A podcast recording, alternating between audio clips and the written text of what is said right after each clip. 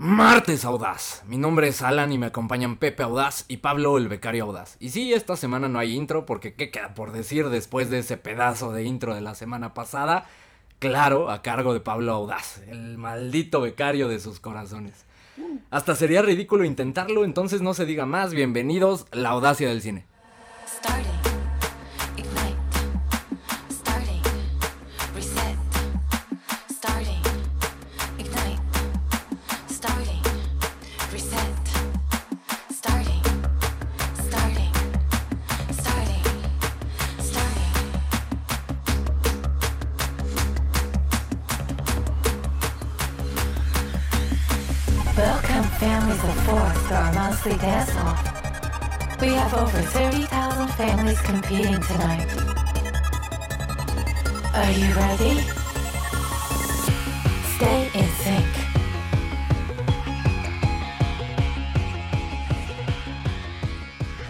No sé si en algún momento vuelvo a ver intro después de la semana pasada. La verdad es que siento que la vara está altísima.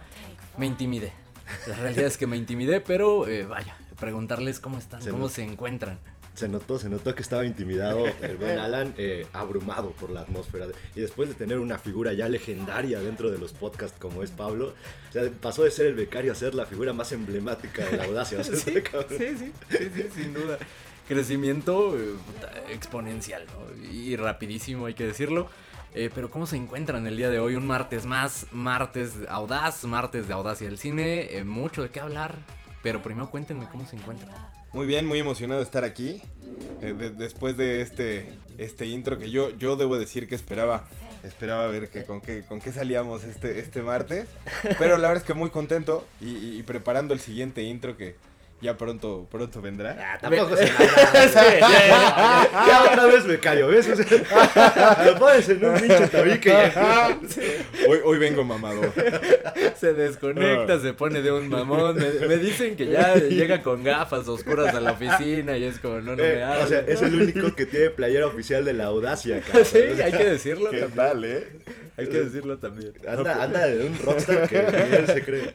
Pero dime tú, ¿cómo te encuentras, Pepe? Claramente pasaste a segundo plano. ¿Cómo te encuentras del día de hoy? Pues bien, digo, ya eh, feliz, está bien. no, bastante emocionado. Y sobre todo después de esa canción tan sexy que tenemos de intro. Qué rico, qué rico. Ya tengo muchas ganas de platicar con ustedes, tengo muchas ganas de decir chingaderas y de que Pablo nos, nos sorprenda con como siempre, ¿no? Con un comentario por ahí fuera de lugar. que mencionabas la, canción del, intro y, hay que decirlo. No nos ven desafortunadamente porque todavía no hay formato de video, pero se hizo una coreografía mientras estaba este, este intro, ¿no? Bailamos, bailamos y bailamos muy bien. Eh, pero no se diga más, vamos a empezar y primero platicarles un poco de qué va el, episodio de esta semana. Que sin duda hay muchos temas de los cuales hablar. Uno de ellos, el efecto que está ocurriendo en la actualidad del cine. Películas eh, de producciones medianas, dejando de lado, claro, está las eh, hiperproducciones de, de, Marvel, de DC, incluso secuelas de franquicias establecidas. hay películas que están perdiendo muchísimo dinero. Pero hay uno, hay este oasis en el desierto que es Estudios A24, que se puede decir que encontraron ya esta fórmula para hacer gran contenido, entregarnos películas de excelente calidad y al mismo tiempo ser redituables, ser rentables como, como estudio. Entonces creo que eh, vale la pena mucho empezar a, platicar de esto. Si no están familiarizados, creo que es un tema que vale la pena. Sobre todo si es eh, eh, si el cine es un tema que les interesa, que esperemos sea así. Eh, dudo que nos escuchen porque somos muy agradables. que, digo, yo sé que siempre, y seguramente es algo ya recurrente en la Armada Audaz que ha de estar diciendo cómo joroban con su A24, cómo chingan con estudios A24, pero creo que es un, un efecto digno de, de tener un episodio más, un episodio para abordarlo, justo por lo que mencionas, es un estudio que está rescatando la industria de alguna manera y que está logrando logrando cosas que ningún otro estudio ha logrado. Ahorita trataremos probablemente de, desentrañar o desenmarañar por qué les va tan bien, qué es lo que están haciendo bien, pero vale la pena, honestamente. ¿Qué opinas, Pablo? Sí, yo la neta estoy completamente de acuerdo y que justo creo que es, importante que hablemos de, A24 porque es, es un estudio que la neta están haciendo las cosas muy bien y que desafortunadamente, por lo menos aquí en México, no tienen tanta presencia como en Estados Unidos que, que justo yo creo que habla como de, de la madurez del cine que tenemos y que, que, yo creo que es hacia donde deberíamos de ir, ¿no?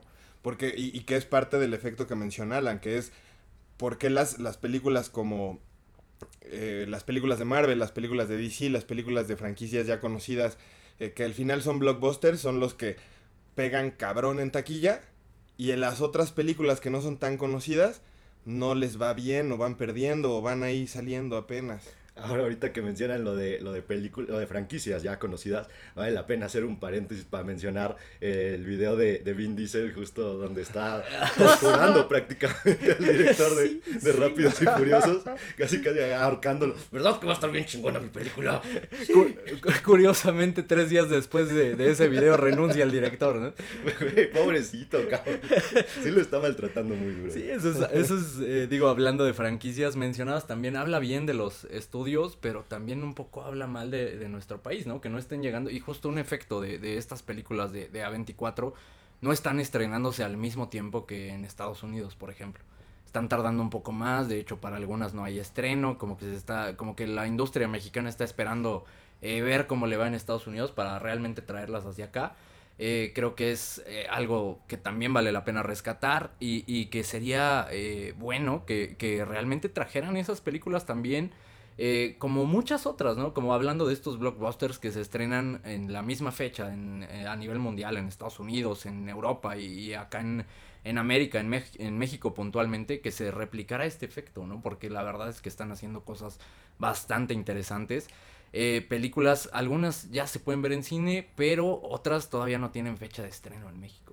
Sí. Y, y, y que cuando se estrenan aquí, se estrenan en las salas de arte, entre comillas que ponen las, las, las empresas como Cinepolis y Cinemex, que justo, o sea, si tú quieres ir a ver esa película, te encuentras súper poquitos horarios, súper poquitas funciones, precisamente por lo mismo, porque las empresas de aquí no están apostando por ese tipo de películas. La neta es que a mí me parecería que deberían meterlas como cualquier otra película, no, no, no encasillarlas en ese cine de arte, que a lo mejor sí, sí es cine de arte, pero pues, o sea, las, las metes así como cualquier otra película, yo no le vería como mayor problema iba encaminadísimo a ganar su, su, lugar acá, pero dijo cine de arte y es un concepto que repudiamos. De, los, de los más cancelados que tenemos. Sí, entonces, entonces va a tardar un poco te, más. Te voy a exhortar a que te retires de la mesa, por favor.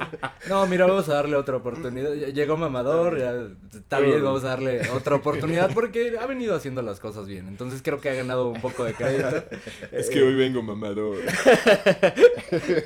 sí lo notamos, sí lo notamos. Ahora, creo que pudiera ser una, una muy buena oportunidad para que surgiera algún tipo de no sé, algún negocio, algún tipo de, de ventana más, otra, otra empresa que, que, destine recursos a traer estas películas. Ya olvidémonos de, de Cinépolis y Cinemex, que entiendo que al ser empresas muy grandes y entiendo que tuvieron demasiadas pérdidas durante la pandemia, estén apostando solo por, por traer los, los hitazos, ¿no? Lo, lo, lo, Marvel, lo DC, lo Rápidos y Furiosos, la, las este, secuelas que ya nadie quiere, ¿no? Por ahí otra, otra Terminator seguramente va a avasallar las salas.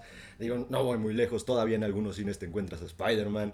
Sí, ¿Cuántos claro. meses han pasado? Pero ¿por qué razón? Porque la sigue, la, la sigue yendo a ver la gente. Entonces, creo que el gran error es no querer arriesgar un poco para traer grandes propuestas y que la gente las vea, pero porque se, se vuelve un círculo vicioso de alguna claro. manera, ¿no? Porque no le das promoción a esas películas, pues nadie las va a ir a ver, entonces tú dices, pues nadie las quiere ver, pero no, lo que pasa es que nadie sabe que están en tu cine. Claro, claro. Y, y, tomemos un ejemplo concreto, eh, una película que abordamos hace un par de episodios, The Northman, El Hombre del Norte, es una película de un presupuesto mediano, de un director bien interesante que venía haciendo las cosas bien. Para, vaya, para más detalles, vayan al episodio, ¿no? A escuchar eh, un poco más de contexto de esta película.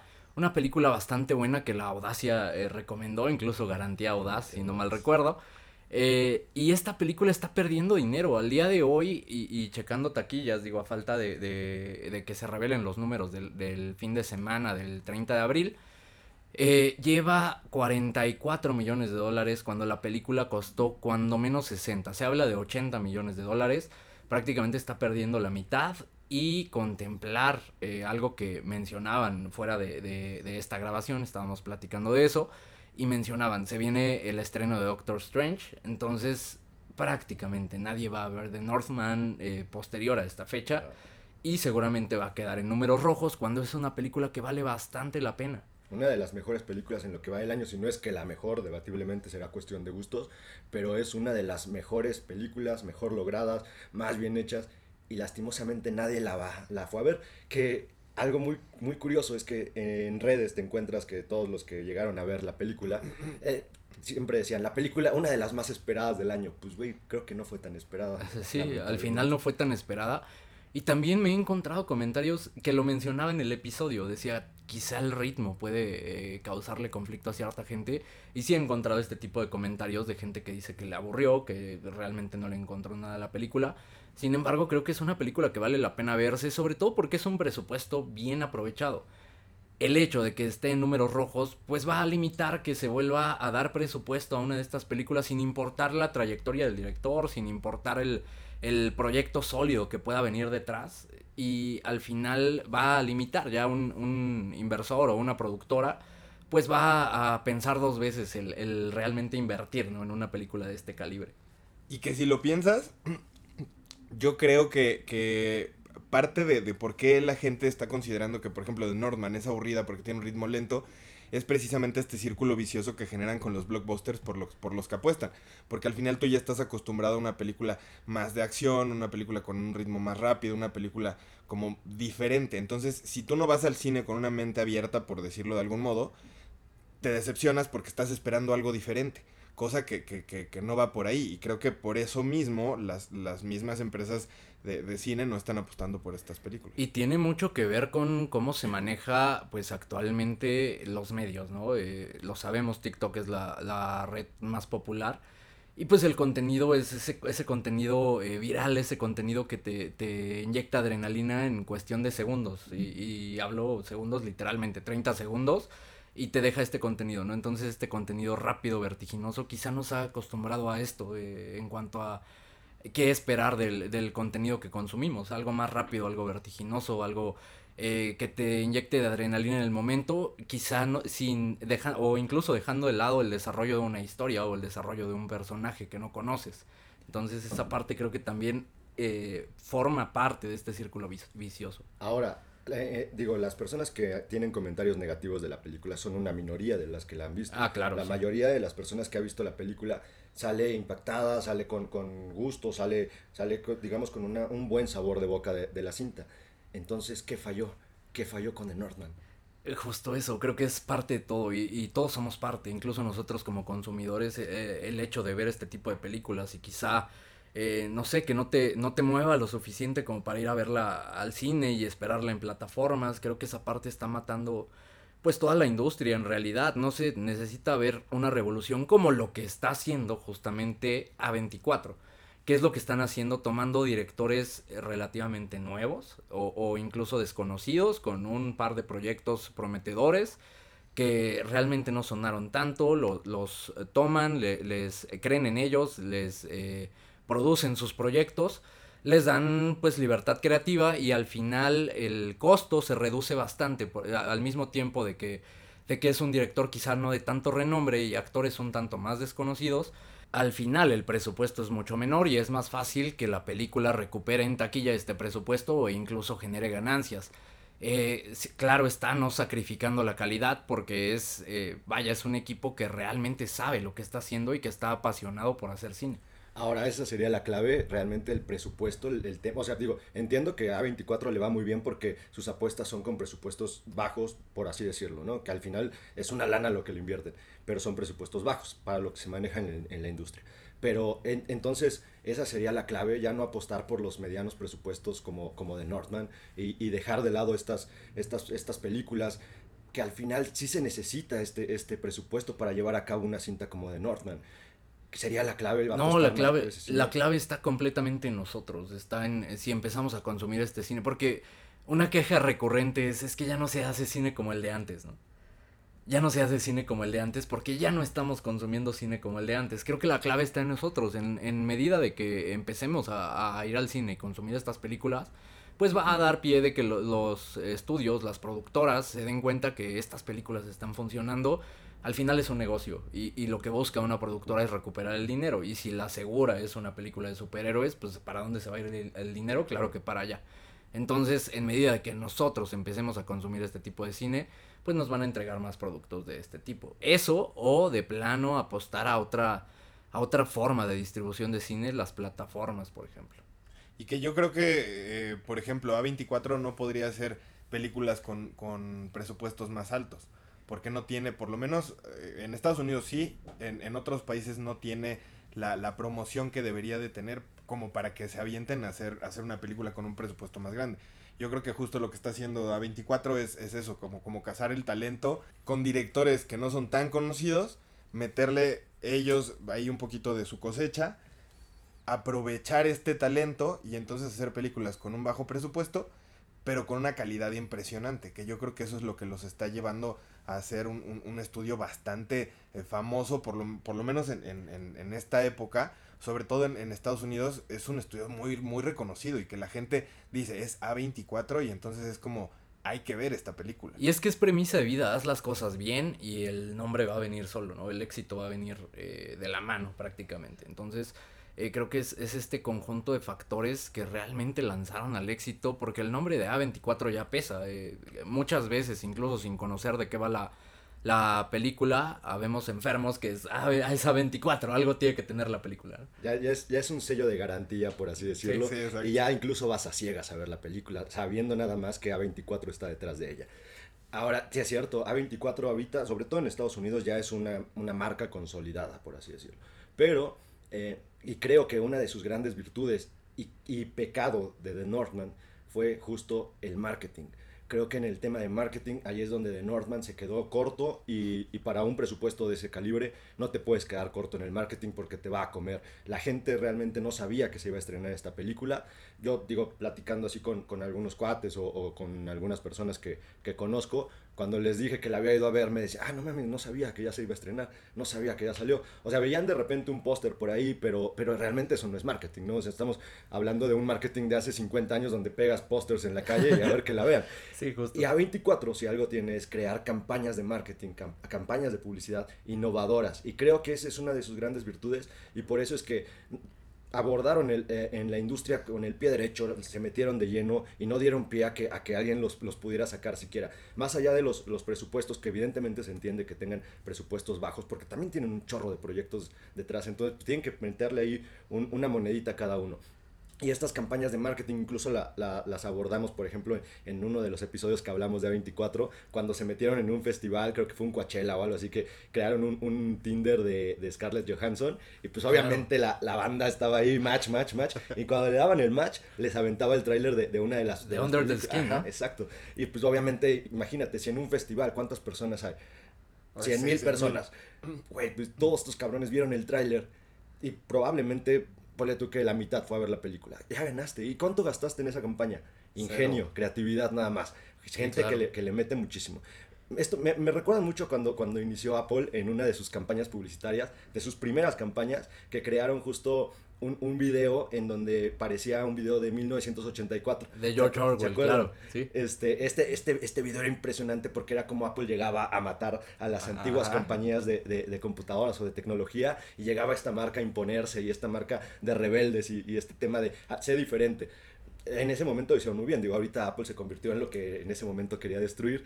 Esperemos que no le pase hacia 24, pero, pero a lo que me refiero son estas campañas que se te quedan en la mente y que hacen que tu producto de pronto sea conocido a nivel mundial. Claro, hasta el momento no han perdido la esencia y para demostrar esa parte y hablando ya concretamente creo que vale la pena abordar tres películas muy recientes y también me, me gustaría hablar de una película que viene, que, que creo que, que puede ser de las mejores películas del año por lo que se habla de ella y por lo que hay detrás. Me gustaría hablar de eso al final. Pero ¿qué les parece si empezamos con las películas eh, recientes de, de A24? Venga. Pues ahí les va la primera. Come On, Come On, cinta protagonizada por el ya referente Joaquín Phoenix, Gaby Hoffman y el que se ha robado los corazones del público, Woody Norman. Película dirigida por Mike Mills, director que por allá del 2010 sorprendió al mundo con Beginners y que en 2019 hizo un corto harto bonito, I Am Easy to Find. Esta historia nos relata la vida de un tío que por cuestiones de la vida debe pasar más tiempo con su sobrino. Todo esto como pretexto únicamente para una vez más abordar aspectos nostálgicos, cosas que te remontan a tu pasado y sobre todo te invitan a reflexionar qué rumbo elegiste para que domine tu vida. Esto sin caer en manipulaciones innecesarias, apelando a lo cursi y predecible. por lo que cada espectador puede conectar desde el más mínimo detalle o solamente de forma superficial, lo cual tampoco es malo. ¿Ustedes qué les pareció? A mí me gustó un montón esta película, la disfruté muchísimo, sobre todo por, por cómo aborda todo, por, por cómo aborda eh, el mismo desarrollo de la película sin contarte realmente mucho y, y, sobre todo los temas, los temas que habla. Creo que es una película que te mantiene con los sentimientos a tope y sobre todo en, en tema como de paternidad y así. Yo la verdad es que sí vi como muchas cosas como por ejemplo que yo hacía cuando estaba chavito con mi papá o así, la neta la disfruté muchísimo. Sí, sin duda, y es como de estas películas que son, eh, vaya, esta frase que usamos bastante en, en, la audacia del cine, pero es como un abrazo al corazón, es este tipo de películas que te, eh, te hacen sentir como esa calidez interior, ¿no? Y, y apelan muchísimo a, a, la nostalgia y a sentimientos lindos, y, y sí te trae eh, recuerdos, no sé, de alguna figura paterna eh, e incluso poniéndote del otro lado del de, espejo, en este caso eh, poniéndote un poco más del lado de, de, Joaquín Phoenix, te hace reflexionar un poco de, de, la vida, de las decisiones que estás tomando. Eh, creo que incluso por ahí si tienes sobrinos es una película que, que te va a pegar muchísimo.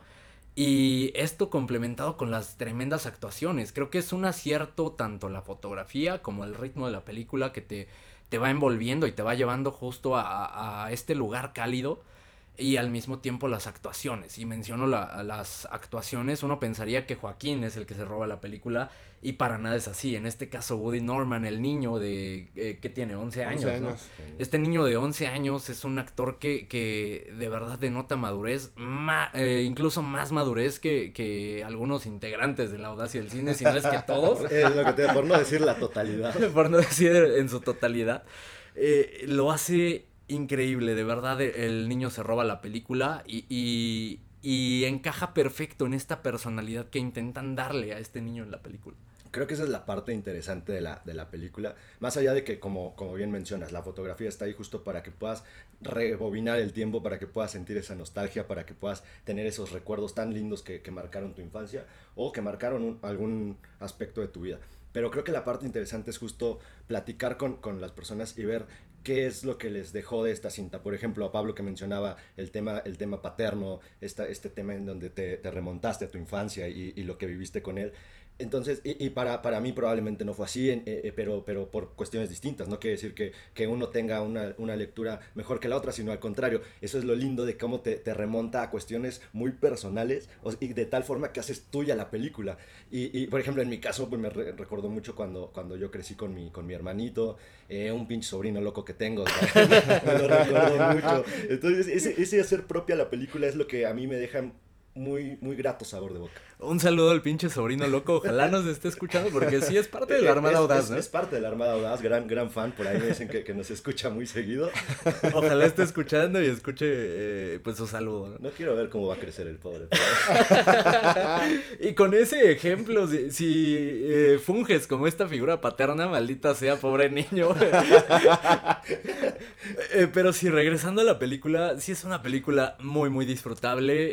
Eh, podrías pensar incluso que es una película que trata de nada, en, parte de la película, pero cuando termina es cuando re, de verdad te pone a reflexionar.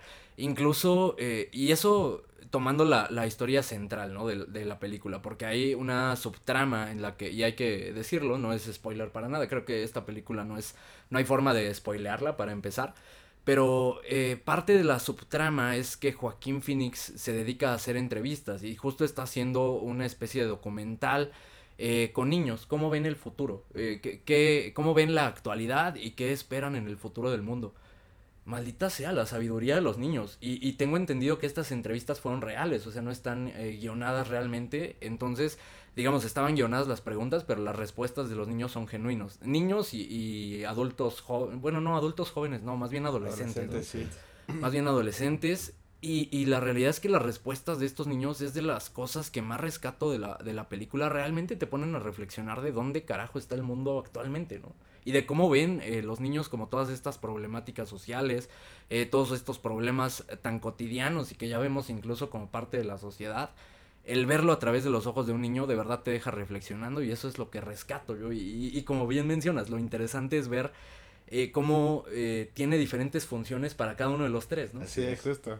Sí, claro. Y, y, ahorita que mencionas ese aspecto, sí es cierto. Uno de los aspectos más, ah, más digamos, más loables de la película, ¿no? El, el poder ver la, la, visión de los niños que tienen del mundo y de la, la, problemática en distintos aspectos. Y todo esto porque siempre hemos, hemos dicho en la audacia que no hay que tratar a los niños como estúpidos, ¿no? O sea, claro. los niños tienen una, una, gran voz y tienen una forma de ver la vida muy peculiar y que val, vale la pena escucharlos, ¿no? O sea, no, no pensar que por ser niños no saben nada de la vida, al contrario. Y esta película justo te demuestra que los niños tienen mucho que decir.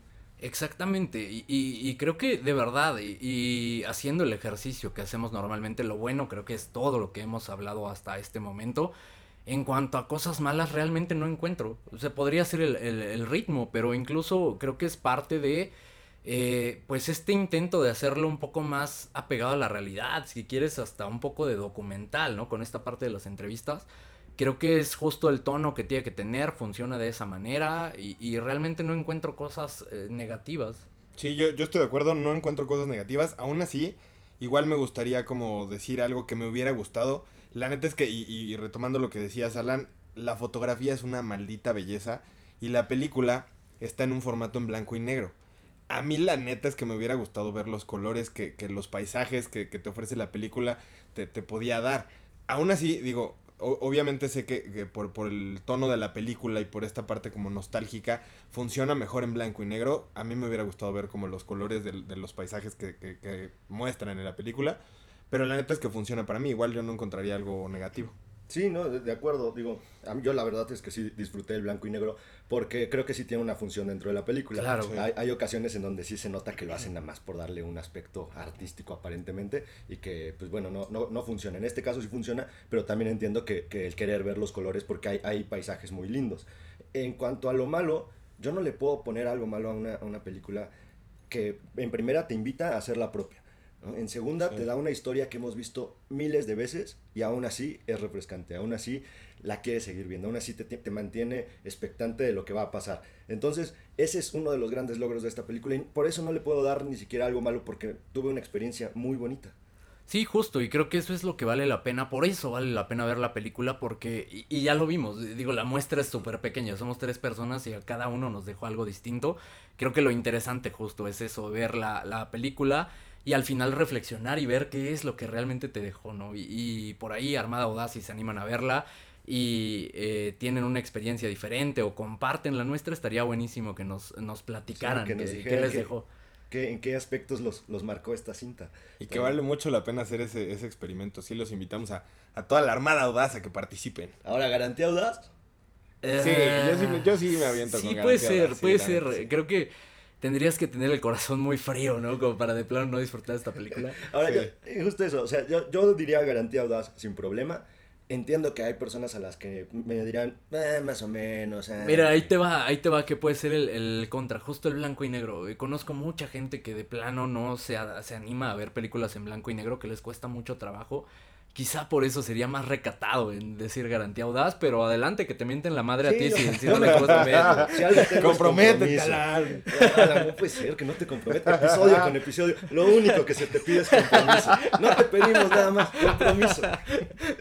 No me pagan lo suficiente para valió, para poner a mi madrecita en la línea. Te, te, han mentado la madre por cosas peores, ¿no?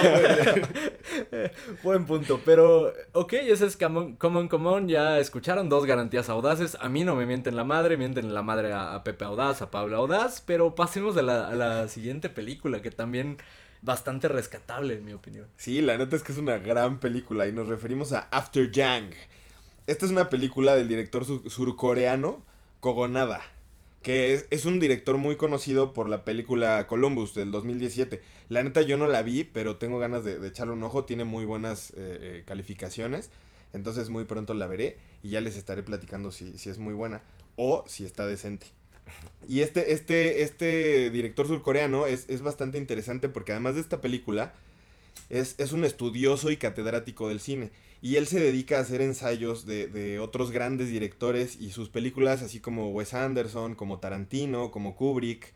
Y bueno, esta película está basada en una obra literaria llamada Children of the New World de Alexander Weinstein y trata un poquito de, de, de un futuro un tanto distópico eh, eh, en el que es, es, es, una familia, es un núcleo familiar y, y la gente compra, eh, les llaman tecnosapiens, son como androides que les, que les sirven como de hermano mayor o, como hijo, como parte de la familia, que, que en realidad es, está, está muy...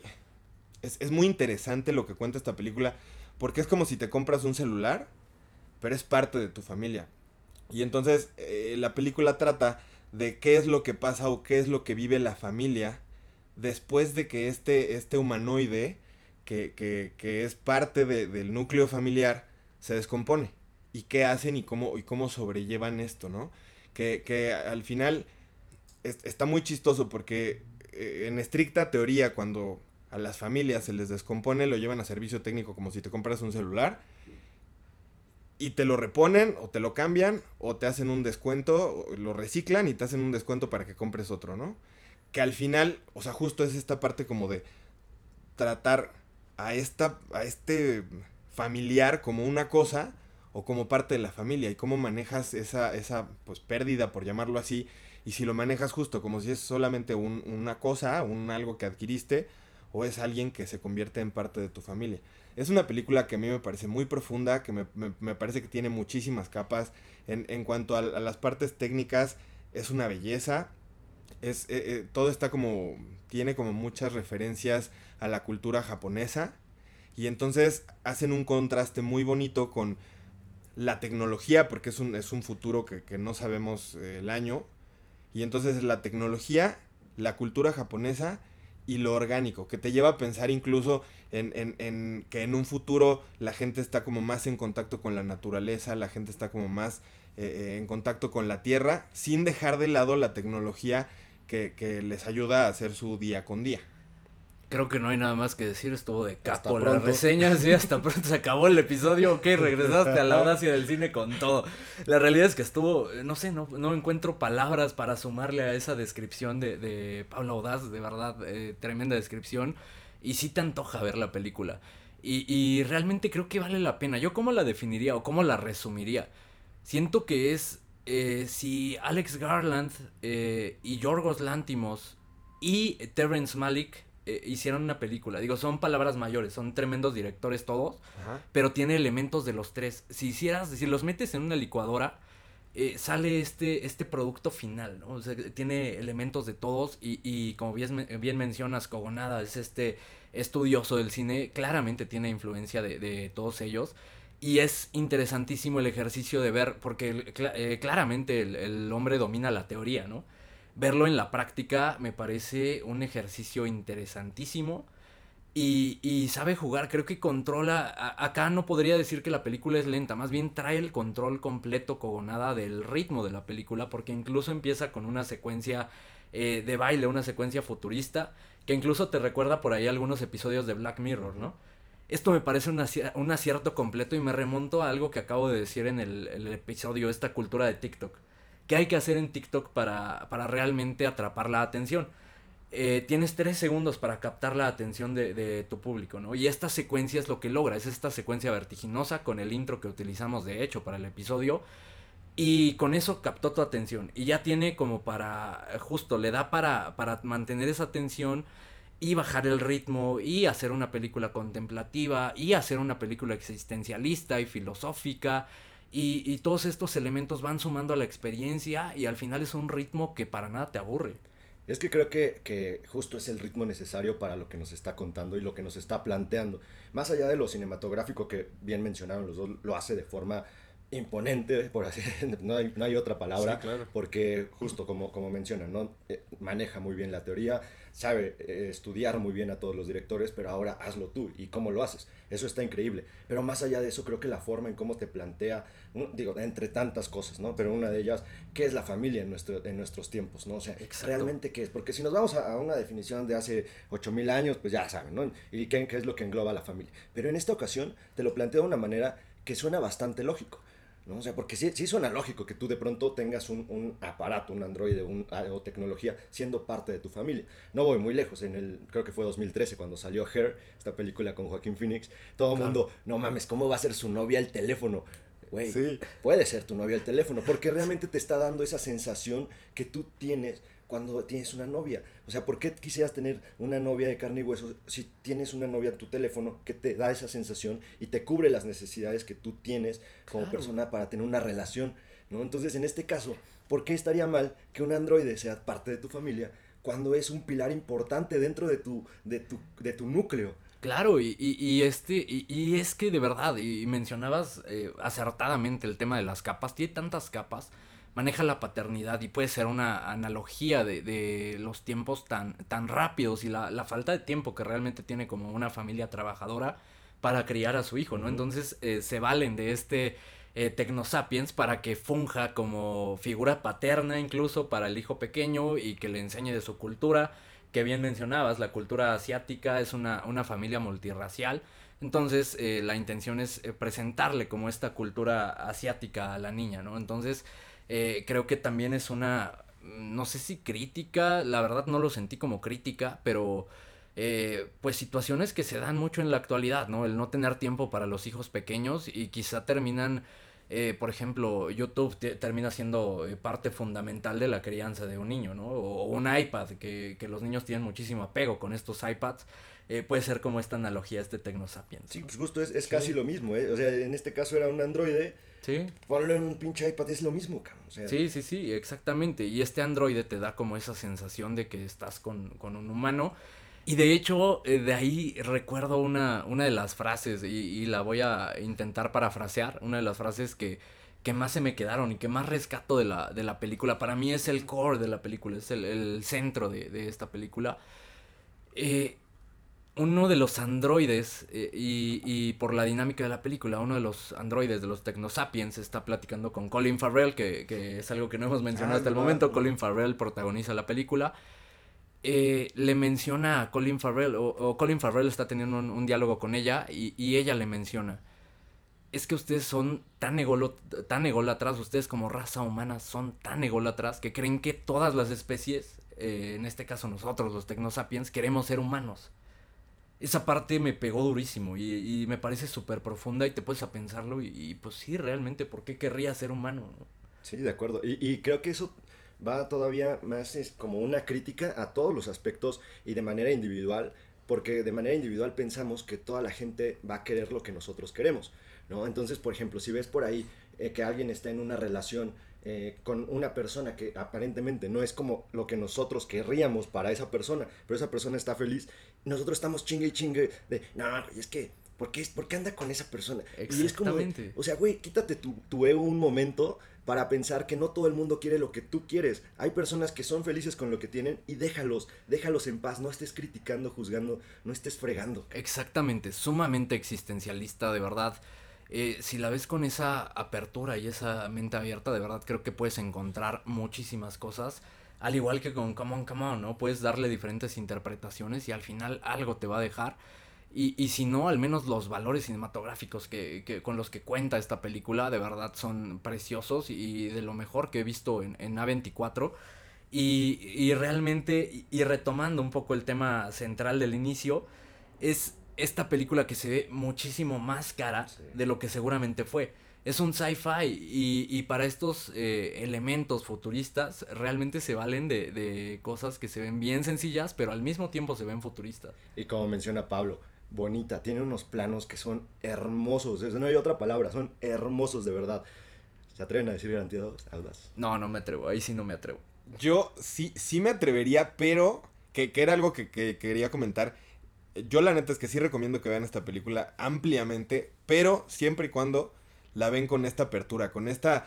eh, este, este decir, lo voy a ver sin ninguna expectativa, lo voy a ver sin esperar nada, lo voy a ver con la mente abierta, precisamente para que, o sea, pues como espectador absorbas lo que la película te está contando y lo interpretes de la manera en la que a ti te parezca mejor, o, te des cuenta de las referencias que tienen a la actualidad y hacia dónde vamos y, cómo afrontarías tú esa pérdida. Si la ven así, sí podría decir garantía audaz. Si no, la neta, y si no, no, no me animo.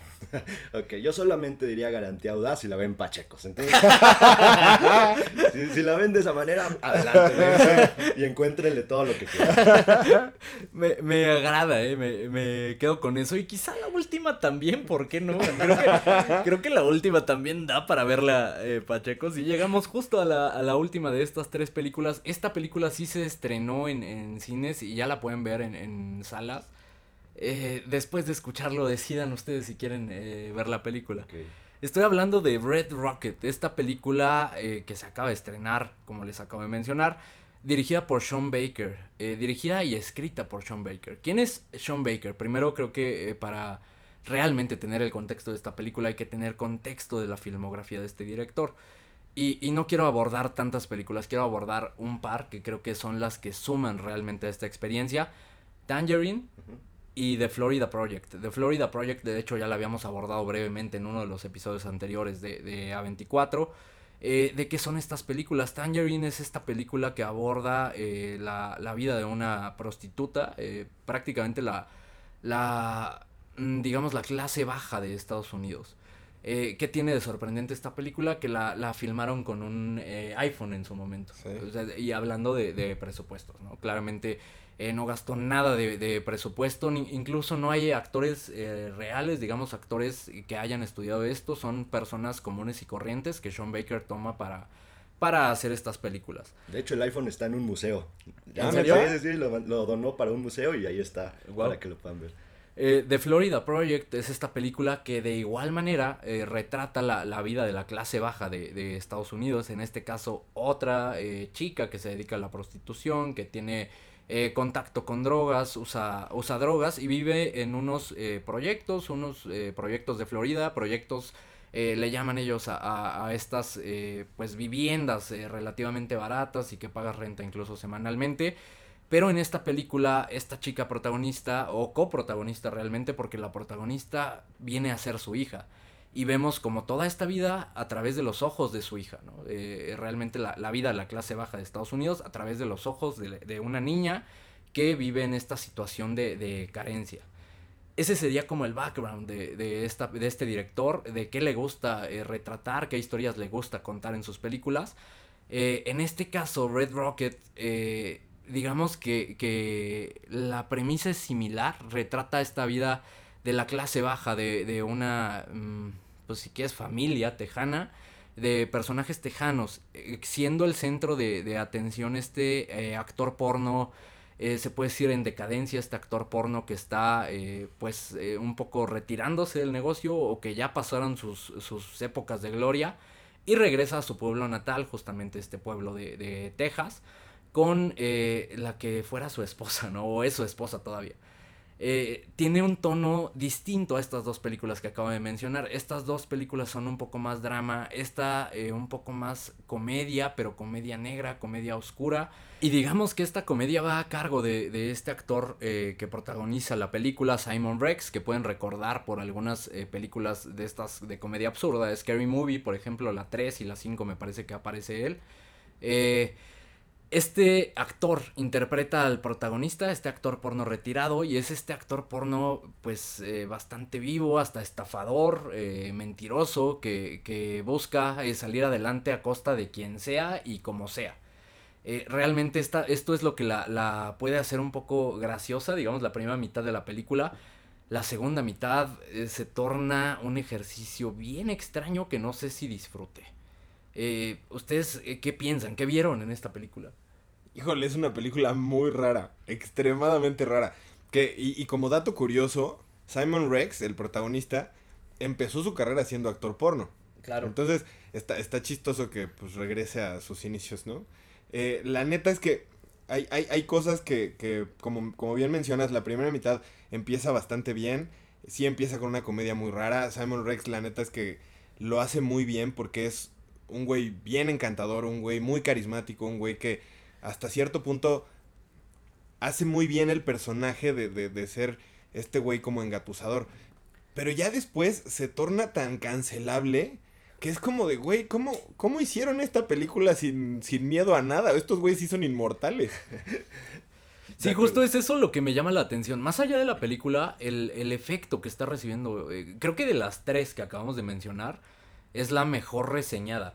Y la están amando, o sea, la película, la, eh, mucha gente la, la, está realzando y hablan mucho de, de Simon Rex, de la actuación. Mérito completo, la realidad es que su actuación es bárbara en todo momento en la película. Igual hay unos, hay, hay algunos actores que, que, están dentro de esta película que realmente no son actores, fiel a la costumbre de, de Sean Baker. Pero sí, o sea, tiene, toca temas bien oscuros y lo que me llama la atención justo es eso, que la gente no la esté castigando, que no le esté pegando. Y tengo una idea de qué puede ser, pero cuéntanos tú, Pepe, ¿qué, qué, qué viste en esta película? ¿Qué opinas de esta situación? Pues, a ver, de entrada creo que la película está muy bien hecha, o sea, la película está muy bien lograda y lo que los, los digamos los temas que trata de abordar están, están ahí y están bien encausados. Realmente es una, una crítica muy bien lograda, pero no sé si es el tipo de cine que yo quiero ver, ese es el problema. Por eso creo que no la terminé de disfrutar como, como mucha gente lo ha disfrutado y está, está increíble, pero a mí la verdad es que me deja con un sabor muy, amargo, me, deja, me deja mal, o sea, realmente, o sea, y, que, y que entiendo que, que, ese probablemente es uno de los, de los puntos que quería lograr el director, ¿no? Llegarle a la gente y generarle esta sensación de, de incluso de, de, asco, esta sensación nauseabunda. Pero ahí te va, con, las, con sus dos películas anteriores, para mí acierta el tono completamente y justo ese sentimiento que acabas de mencionar es el que te provocan estas dos películas. Hablando de, de Tangerine y de Florida Project. En este caso creo que el tono, más allá de sumarle y de dejarte esta sensación, le resta. Porque al final para mí no, no acierta ni en el tono, ni en el... Eh, vaya, en la, en la historia. Al final... Y, y lo, lo, veo de esta manera. Tenemos el viaje del héroe, ¿no? Y hemos hablado bastante del de, viaje del héroe en la audacia del cine. Pero para los nuevos escuchas, el viaje del héroe es eh, como esta estructura narrativa en la que conocemos a un personaje principal eh, se, se, enfrenta a una situación, eh, encuentra, digamos, su misión, pasa por todas estas aventuras o desventuras para al final cumplir un objetivo y regresar al mismo lugar donde inició, eh, pero con un aprendizaje, como una persona diferente. En este caso yo lo vería como el, el viaje del antihéroe. lo vería como el viaje del antihéroe. Y quizá fue esta la línea que, que buscó seguir Sean Baker, pero al mismo tiempo esta decisión para mí no le suma nada y, y, es una película que para mí trata de nada y, y, realmente no le, no le suma algo a mi vida. Sí, no, no, no, tampoco, o sea, tampoco a la mía, que, lo único que le sumó fue que me quedé como de puta madre, ya no quiero vivir. Exactamente. Pero, pero creo que, y, y esta parte que mencionas del de, de, de viaje del héroe llevado a un tono muy gris, muy plano, eh, porque no hay un aprendizaje, porque no hay, realmente no hay un héroe en el cual tú puedas empatizar. Empiezas a empatizar al principio porque pues, es medio canchero y carismático y todo. Posteriormente empiezas a decir, este cabrón no lo quiero volver a ver en mi vida. Sí. Y, y, hasta ahí, digo, me, me, encanta que haya tratado de plasmar algo de esa manera. Pero lo que, lo que te decía, creo que lo lleva a un, a un punto extremadamente innecesario, a un punto incluso llevándolo a un límite, como, como decía Pablo, un tema cancelable por completo, que entiendes que no lo, no lo cancelas porque es una película y se trata justo, esa es la intención de que veas las cosas tal cual son, si se puede decir de esa forma, pero, pero no, para mí no funciona nada, o sea, yo no, te digo, no es el tipo de cine que yo quiero ver. Creo que bajo otras circunstancias la hubieran cancelado y hay un, un factor clave para mí dentro de la película que también te habla de la astucia de este director, ¿no? Eh, ese factor clave es estos eh, breves momentos en los que aparece la campaña de Donald Trump. Uh -huh. Siento que eso lo utiliza para lavarse las manos y decir, mira, este es el mundo de, de, de, esta gente, de los simpatizantes de Donald Trump. Yo me lavo las manos y te presento las cosas, pero de lejos, ¿no? O sea, te lo muestro de lejos. Para mí ese es el punto clave y esas, ese es el motivo por el cual no estamos eh, y digo, no, no me quiero incluir, pero al final pues somos una sociedad que cancela todo, ¿no? No, no estamos cancelando esta película. Y creo que también justo por eso es que están alabando esta película, porque ya entonces la tienen como una película valiente, una película arriesgada. Y justo ese cambio y ese switch, nada más con ese detalle, y como dice, se habla de la, de la astucia del director, con eso logró ganarse a la gente. Sí, se lavó las manos en ese momento, ¿no? Sí, totalmente de acuerdo. Yo creo que justo disfrazaron todo esto con, con esta como crítica ahí como bajita del agua de, del de, uh, Great America Again. Uh -huh. Porque sí, pasan, pasan ahí varias cosas como de, de la campaña de Donald Trump y de todo esto de, de, de Great America Again y no sé qué. Entonces, creo que justo todo esto está como muy disfrazadito precisamente para que no lo hagan así de cancelable, porque sí, la neta está, está cañón. Y que justo yo creo que al final lo que, lo que toda la audiencia que ve esta película piensa es que no se salga con la suya este cabrón, ¿no? Sí, o sea, porque además, a- a- aunque es un güey súper carismático, es como de, güey, no, porque- pero ¿por qué? No, ¿Por qué va a hacer eso? No. sí, justo así decía eh, en mi mente. Escuchaba la voz de, de Pablo Audaz. No, no, no. Termina la película y no, No, güey, pero ¿por qué? Sí, justo, justo ese es el efecto y, y la realidad es que, eh, y no sé, me imagino comparten, la verdad es que no disfruté nada la película, Le- como les mencionaba, disfruto más sus ejercicios anteriores porque ahí sí veo la intención, acá no veo realmente una intención de- del director, o sea, solo veo una, una película que al final no se compromete ni para un lado ni para el otro. Y, y no sé, la realidad es que a pesar de que tiene momentos muy disfrutables, eh, termina siendo una película que sí no, no, no, no me llenó para nada. O sea, yo, yo sí creo que tiene una, una intención, pero te, te insisto, no es el tipo de películas que yo quiero ver. O sea, no siento que haya perdido mi tiempo, no siento que haya No, eh, desperdiciado en haberla visto. Incluso yo diría, o sea, creo que para, si quieres ver un mundo deprimente de la, de la chingada y ya estás a punto de matarte, pues este te da el empujoncito. está bien, véanla. Si ya tienen esa intención, está chingón. Si les gusta deprimirse, véanla, está, está bueno. Si eres regio también, probablemente. Eres regio, ¿no? Wow. Hablando de cancelación, no nos vamos a parar en Monterrey mucho. Ni Monterrey ni el Estado de México. me estaba. Bueno, el estado tampoco es como que tenga muchas ganas de ir. ¿no? Es como que un sábado, ¿qué pedo? ¿Quién jala el Estado de México? No. Ay, qué ganas de ir a Ecatepec. Pero, pero bueno, o sea, sí, entiendo es- este punto, pero le digo, no es el tipo de, de- de películas que yo quiero ver, no es el tipo de mundo que quiero ver. Y entiendo que ahí está ese mundo, pero no, no quiero ver eso. De verdad me pone muy mal. Estoy a punto de llorar. Salgamos de eso, de, de eso oscuro, ok, y, y creo que fue la, la película más complicada. Esta sí, véanla bajo su propio riesgo. Eh, quizás si son muy fans de, de la comedia negra, la comedia oscura, pero ni siquiera funciona en ese nivel No. para mí. Sí, no. Eh, no sé, creo que eh, ni siquiera tam- tampoco quiero decir evítenla a toda costa bajo su propio riesgo, ya escucharon más o menos de qué va. La que sí eh, recomiendo tener en el radar, maldita sea, y, y es una película que probablemente y, y- y descubrí eh, o escuché de ella recientemente, pero se convirtió probablemente en la película que más espero. Y estoy hablando de Everything, Everywhere, All at Once. Es, eh, pues, si tienen oportunidad, busquen el tráiler en, en YouTube. Es esta película también de A24 para variar. Y, y por eso la mencionamos justamente en este episodio. Es esta película eh, en la que dirigen, eh, y de hecho así lo mencionan en el, en el tráiler, los Daniels. Ajá. Eh, Dan Kwan y Daniel Scheinert. ¿Quiénes son estos eh, personajes? Son responsables de, de películas bien extrañas. Swiss Army Man y The Death of Dick Long. Son dos películas que ya hemos abordado.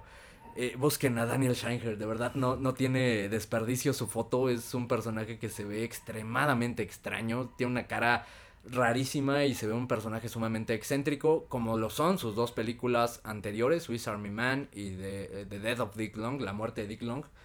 Eh, esta película Everything Everywhere All at Once, de verdad, ni siquiera sé qué esperar. O sea, se ve como una, una película eh, rarísima que toma este concepto de, de universos paralelos, de multiversos, algo que, que está siendo muy popular.